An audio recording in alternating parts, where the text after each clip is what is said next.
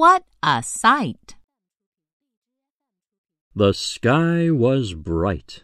The light woke Dwight. He wished it was night. Dwight tried to fight with all his might. But he could not fight the light. Dwight went out into the light. The sky is just right for flying a kite. I want to fly my kite, sighed Dwight. Dwight started to fly his kite high. Up and up the kite took flight. The kite took flight in the bright sky light. Dwight held on tight. The kite kept flying high.